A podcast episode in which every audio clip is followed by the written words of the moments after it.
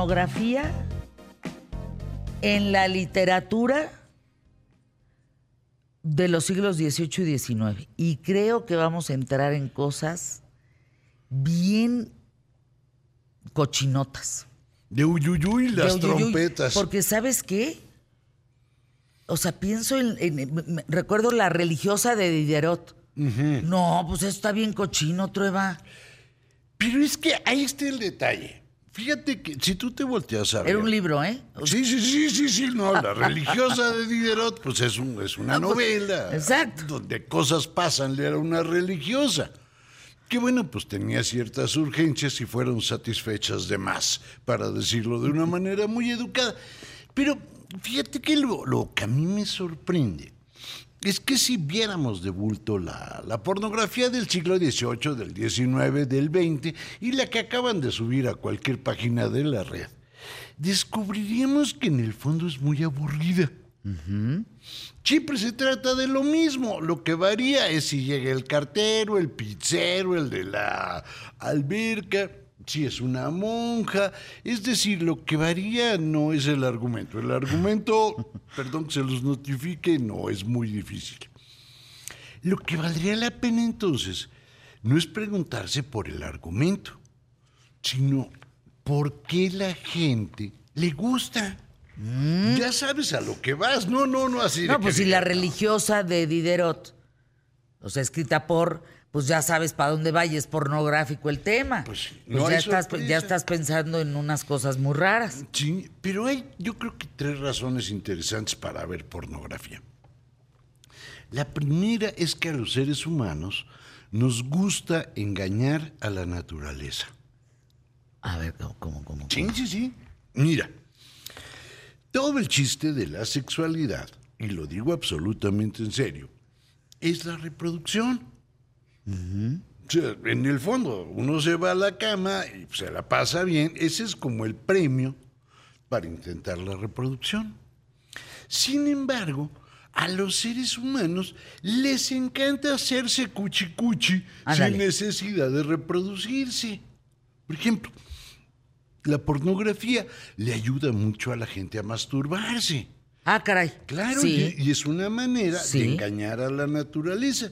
Se siente sabrosito y no hay riesgo de embarazo. Bueno, salvo que sea en alberca, como todos sabemos, eso es peligrosísimo. Pero eso no es cierto, es un mito.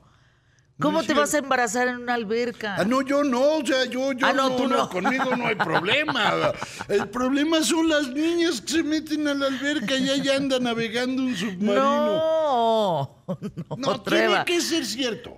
No, Trueba, ¿cómo va a ser cierto que te metas a una alberca y te embaraces nada más porque va un esperma nadando de, de lado a lado como si fueran los olímpicos? No sobrevive por el cloro, Y en el baño público. No, to- Y la no. toalla del hermano. Ah, esa no tengo datos precisos. no, tampoco, Trueba.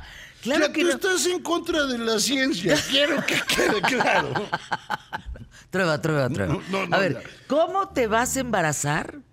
Nada más porque te echaste un clavado a la alberca y hay un esperma. No, no es en el clavado, es cuando vas pataleando de arranita. No. Entonces hace la forma de succión. Claro, No, Trueba, no, no, no, no, no, no. Y luego la toalla del hermano tampoco, Trueba, se mueren afuera.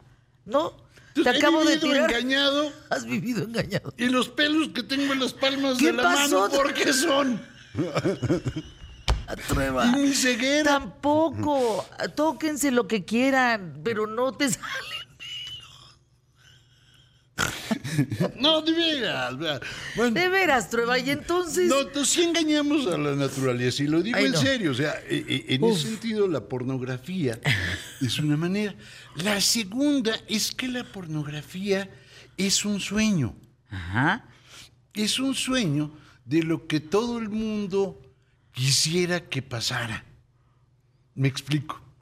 Cuando tú ves a los romanos, por ejemplo, hay de hace mil años, a esos romanos, y lees el satiricón y te acercas al arte de amar de Ovidio y caminas en aquellas ruinas con columnas fálicas de tres metros que al lado dice escala uno a uno, no te queda más remedio. O ves los mosaicos donde están jugando al trencito. En esos momentos, tú descubres que a esos romanos no hacían orgías, igual que nosotros. La orgía es rarísima. Lo que nos gusta y nos babea, igual que a los antiguos romanos, es la pornografía. No es lo que hacemos, es ¿A lo que todos queremos nos gusta hacer. la pornografía? Yo creo que sí, pero porque eh, no es lo que hacemos, sino lo que quisiéramos hacer. Lo que hacemos y no lo que quisiéramos hacer. Sí, eh, el sexo no es tan acrobático en la recámara, así. O también no. no es una eh, fuente de conocimiento para ver qué es lo que debes de hacer.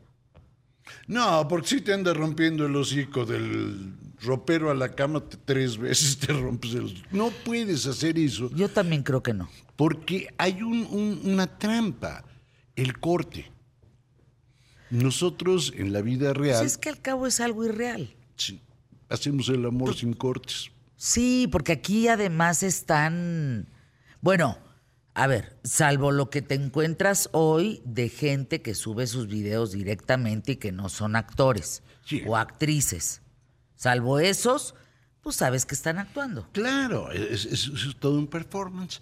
Pero hay una que es la más bonita. ¿Por, ¿Para qué sirve? Fíjate, tú ves el siglo XVIII. Pensemos en Sade, Ajá. Marqués. No hay libros más aburridos que los del Marqués ¿Verdad? de que- Sade. ¿Verdad? Son, vamos, con 10 páginas queda uno. Y luego te brincas 600 y lees el final. Por una sola razón. Porque tú dices, bueno, está bien que le hayan pegado a la Justin sus chicotazos en el trasero. Está bien que luego le den otros chicotazos en las chichis. Está bien que le jalen las greñas. Ay, no. Pero 600 páginas de lo mismo. Tú dices, oiga, No, señor no, sí, Justin, ya ya. en paz. ¿Por qué la gente leía algo tan aburrido? ¿Porque no tenía buen sexo? No, porque lo leían de una manera diferente a nosotros. Nosotros leemos al Divino Marqués como pornógrafo Sí. y sus contemporáneos lo leían como una obra de política. Ah, caray. ¿Cómo, cómo, cómo, cómo? Te cómo? De- ¿Por, un por qué ejemplo. brincamos de la cama a la política? Porque si no, no, no le entiendes al Marqués, el Marqués de Sade, si tú revisas sus novelas, me da igual cuál sea, los 120 días de Sodoma, la Justin, la, la filosofía del tocador, escoge la que sea, al cabo todas son La iguales. filosofía del tocador. eso no- No, no es así, sino es tocador No, no, no, y que toca- deboidor. O sea, no, no, no. No tocador de senos, sino No, no, tocador no, de, de- Ni de arrimón. Bueno, arrimón sí hay. O sea, pero entonces tocador de qué? De, de boidor. De tocador Ah, de recámara. de la recámara. De la recámara. Fíjate cómo el sentido. Fíjate, cambia. entonces, en, en esos libros, si tú te pones a ver, la mujer que pasa las de Caín, o sea, de verdad, la que van a violar, sodomizar, chamuscar, latigar y un largo, etcétera, es siempre una mujer del pueblo, que es pura y buena. Ah, caray. O sea, es el pueblo bueno, pues. Y del otro lado, quien le va a hacer todas las maldades y va a perpetrar sobre su cuerpo todos los horrores, solo puede pertenecer a dos estados. O es religioso o es un noble.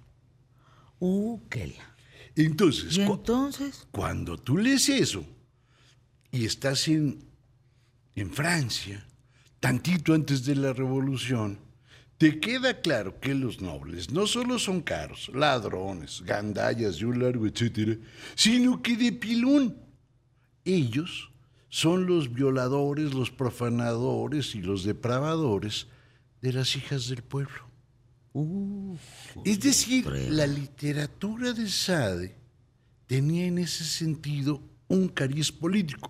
En Francia no andaban todos leyendo el contrato social ni a Montesquieu, eran igual que nosotros, dan una hueva espantosa y leían porno. pero a ver, ¿qué les excitaba de esto entonces? Ah, déjame poner un ejemplo. Si sí, lo porque que está bien que ese mamotreto te lo leas no como políticamente verdad, hablando. Ajá. No importa. Lo que tú estás leyendo ahí es el morbo. Lo que estás leyendo ahí es cómo sobajar a alguien y bajarlo al más ínfimo de los niveles. Lo que pasa con Y los eso les libros- excitaba Claro, o excita. Es lo mismo que nos pasa hoy con los libros de Anabel Hernández. No importa si son verdaderos o falsos. Lo que hacemos es bajar a la gente, humillar a la gente que está ahí para justificar que hay un mal mayor. No sé si me explico. Perfecto. Entonces, eso mismo pasa con el porno. Anabel, en el fondo, es una pornógrafa. Pues sí. Dicho así, sí. Sí, no neta. Neta. Sí, dicho así, sí. Anuncios QTF y regresamos.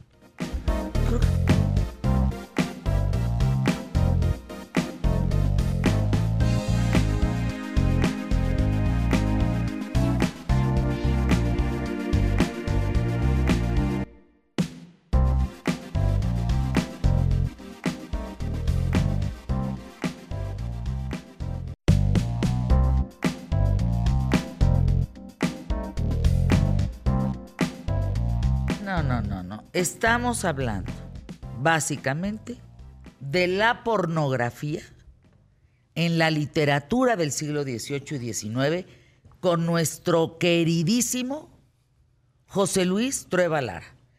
Títulos de ese tiempo, pues la que te decía la religiosa, Sí, escrita por Diderot, Adela prostituta, claro. eh, buena esposa.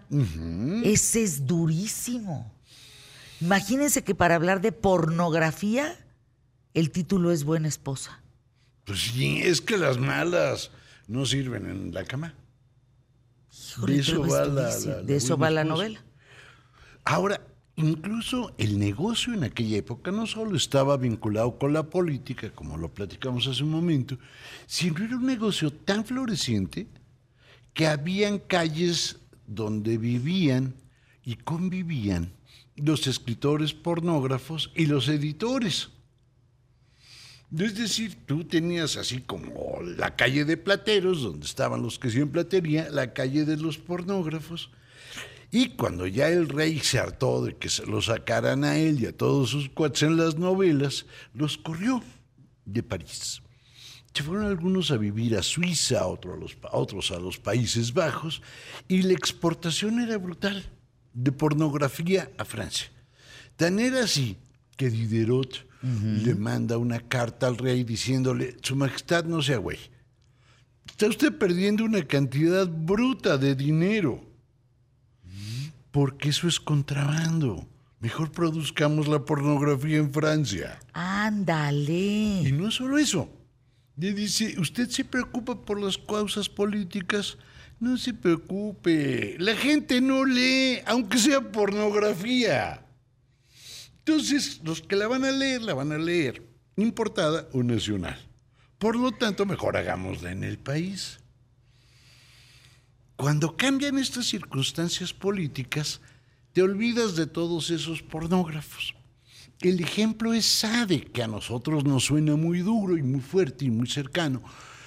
Pero durante todo el siglo XIX, Sade desapareció, a nadie le importaba. Lo que quiere decir que tenía buen gusto. Sí, porque no prendía. No prendía. No, pues no. ¿Por qué prendió después? Sí, Por la película. No. Porque empezó la parte visual. Porque se volvió una manera de desafiar al poder. Ah. Apollinaire, el poeta, quien pasará la historia como el hacedor de una novela, esa sí, léanla, es muy marranota, pero tiene momentos muy divertidos. Se llama Los, los 11.000 falos, Ah, hijo. y son uno tras otro. ¿Y qué hacen esos 11 mil falos? Son los falos del ejército turco, si mal no recuerdo, San- que le van a caer a dos personas. Nada más 11.000. ¡Wow! Pero con cierta calma, o sea, termina uno y luego ya llega el otro. ¡Qué bárbaro! Pero detrás de eso hay una idea de demencia. La, la novela es muy divertida. O sea, 5.500 por piocha. No, 11 mil por piocha porque iba a ser doble. ¡Ah, no! Pero a ver, Trueba, ¿hablas de leer pornografía siglo XVIII, XIX? ¿Cuándo se empieza a ver pornografía? ¿Cuándo se empieza a escuchar pornografía? ¿Cuándo se Eso ya es más para acá. Sí. Antes solo se leía pornografía. leía, no había de otra. Y había dibujitos hechos a mano de pornográficos de, válgame Dios, el Cajurajo, el templo Cajurajo. Claro. Véanlo. O y cuando lo encuentren, abran así su dedito digital y vean nada más las figuritas. Claro, o, o lo que pasa con el grabado japonés, que tiene una Ah, no, tradición bueno. pornográfica sensacional. Pero pensemos en Occidente. En Occidente la pornografía visual nace junto con la litografía. Estamos hablando números redondos por ahí de 1810 y cacho, 1820 y cacho, por supuesto dependiendo del país. Cuando llega la litografía, se descubre una cosa. Tú podías hacer pósters de encueradas, de encuerados, mm, haciendo ahí acrobacias, y los podías vender por abajo de cuerdas. En los teatros era común que hubieran funciones de caballeros. Y en esas funciones de caballeros, el chiste no era, no, ir a- no, no, no, no era la obra, el chiste era ir a comprar porno. Entonces tú llegabas, comprabas tu- tus litografías de encueradas o de encuerados y hacían sus cochinadotes. Y después de eso empezaron a aparecer las primeras máquinas donde tú podías ver porno si te asomabas. Ah, de, de las de, del quarter. Sí. Habían... Pero esas surgieron en Europa, ¿verdad? No, son gringas. Ah, son gringas. Son de Edison. Esas son de Edison. Entonces tú te ponías en, en estas máquinas que tenían una manivela y una serie de fotografías, perdón que diga algo tonto, una detrás de otra retratando cada momento de la acción. Entonces tú girabas la manivela y era como los libritos estos que tenían en la esquina superior el monito y les movías las páginas y veías moverse. En este caso veías fotos porno. Y había de todo tipo, había de la chamacona que hacía striptease, habían O sea, el movimiento se lo daba la manija. la manivela como si fuera una moviola. Sí, sí, sí. Digo, yo sé que la palabra moviola Me ya vino, no me existe. vino así como que de repente la pregunta, ¿y podías hacerlo más lento o más rápido? ¡Claro! ¡Ay, qué horror! Tú le echabas Tú le echabas galleta, y era flash. echabas una movida más rápida. El único problema es que lo que te duraba era en pasar las, las tarjetitas. Por lo tanto, yo recomiendo que lo hagan lentamente. Pero después de esto se irá complicando e incluso van a aparecer, pues déjame llamarles los abuelitos de OnlyFans. Es decir, aquellos Los- videos, no videos, aquellas pelis en 8 milímetros, en 16 milímetros, que se tomaba la gente. Yo recuerdo una, con gran gusto haber visto es- esa película pornográfica, ¿Cuál? que nos las enseñó Manuelito Ávila Camacho. Era de su madrina, De la madrina. sí, de la madrina. ¿Cómo se de- llama? ¿Te acuerdas de la película? No, pero se llamaba La Madrina Dolores del Río. ¡Ay, porno! ¡Eh! ¡Wow! Es una Yo, película. yo la es- primera por. ¿cuán- ¿Hace cuánto vi? ¿Esa fue tu primera película porno? La primera que me interesó y y yo creo que es la mejor que he visto, porque tenía un gran director, de a de veras. Orson Welles andaba con Dolores del Río Sí, queda claro. y ellos dos se van de vacaciones a Baja California. Y Orson Se graba. se graba. Se graba. Y vamos, él sí tenía sentido de la cámara, ella por supuesto que también se- tenía sentido de la cámara y por lo tanto pues no, no, no, no estorbaban el- la perspectiva de esto. Y pues si hacen sus cositas. Fíjense que yo la primera película pornográfica fue una que se llama Las apariencias engañan, De Jaime Humberto Hermosillo pero ándale pues que salía y se la Vega. Isela Vega, Verónica Castro, Gonzalo Vega. Gonzalo Vega. Era un revolcadero. Y dirán, bueno, Fernanda, ¿por qué viste eso? Yo tenía un maestro de cine que le fascinaba mandarnos a ver pornografía. Le fascinaba. Mira tú. Y entonces háganme el análisis de la película. Y yo decía, ¿por dónde analizo las tepalcuanas de Verónica? O de. O sea, ¿qué, qué- análisis quiere este hombre? Yo sí creo que hay un análisis maravilloso en, las, aca- en las apariencias se engañan, sobre todo la última escena. Cuando está Gonzalo Vega de cúbito ventral, o sea, de achivito, y llega Isela Vega y se baja los chones y le dice, yo soy Gabriel y Gabriela. Dame, claro.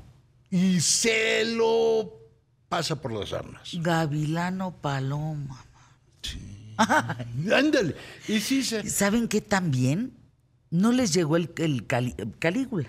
Ah, yo tengo una historia que te, va, te vas a burlar de mí, pero prométeme que poquito. Ajá. Cuando había unas cosas que se llamaban videocaseteras, que eran del tamaño de un frigobar, y los cassettes eran beta todavía. Fíjate nomás. Mm, queridísimo tío, ¿a quién tú conoces? Al negro Trueba. Al negro Trueba. Llega con Calígula y nos invita a su casa, su esposa linda organiza una comida sensacional. Pati, yo y ellos dos tragamos como romanos, nos pusimos a ver la película y los cuatro nos quedamos dormidos. Y Lo luego. cual, es que, de nueva cuenta, el porno, aunque sea Malcolm McDowell, Sí, sí, es malo. es aburrido. malo. El porno Sí. es aburrido. Miren, creo que de las cosas peores es, digo, no tiene que ver con la literatura en aquel tiempo o, o ahora, en fin, cómo ves porno en, en sí la industria pornográfica. El tema es que tú te lleves esa forma sexual a tu vida cotidiana. Claro. Ya has hecho a perder tu vida Entonces ya has hecho a cotidiana. perder tu vida sexual. Sí. Porque de verdad no tiene nada que ver con el porno, lo bonito, bonito, bonito. Hay un porno que sí funciona. En Madame Bovary, una novela del siglo XIX de 30 Flaubert, segundos. se van echando un capirucho ella y su amante en las calles de París en una carreta. Tac, tac, tac, tac, tac, tac, tac, tac, tac. Y nunca te enteras de lo que pasa dentro de la carreta porque el amante le va diciendo al cochero, siga, siga, siga a la calle fulana, siga a la calle perengana. Y es lo único que vas oyendo. Uf, ¿Cuánto nos queda? No, bueno. Nada. 15 segundos, 10, 9, 8. 8, 7. ¡Besos! Regresamos a concluir, no nos puede dejar así. No me importa. Dice a mí-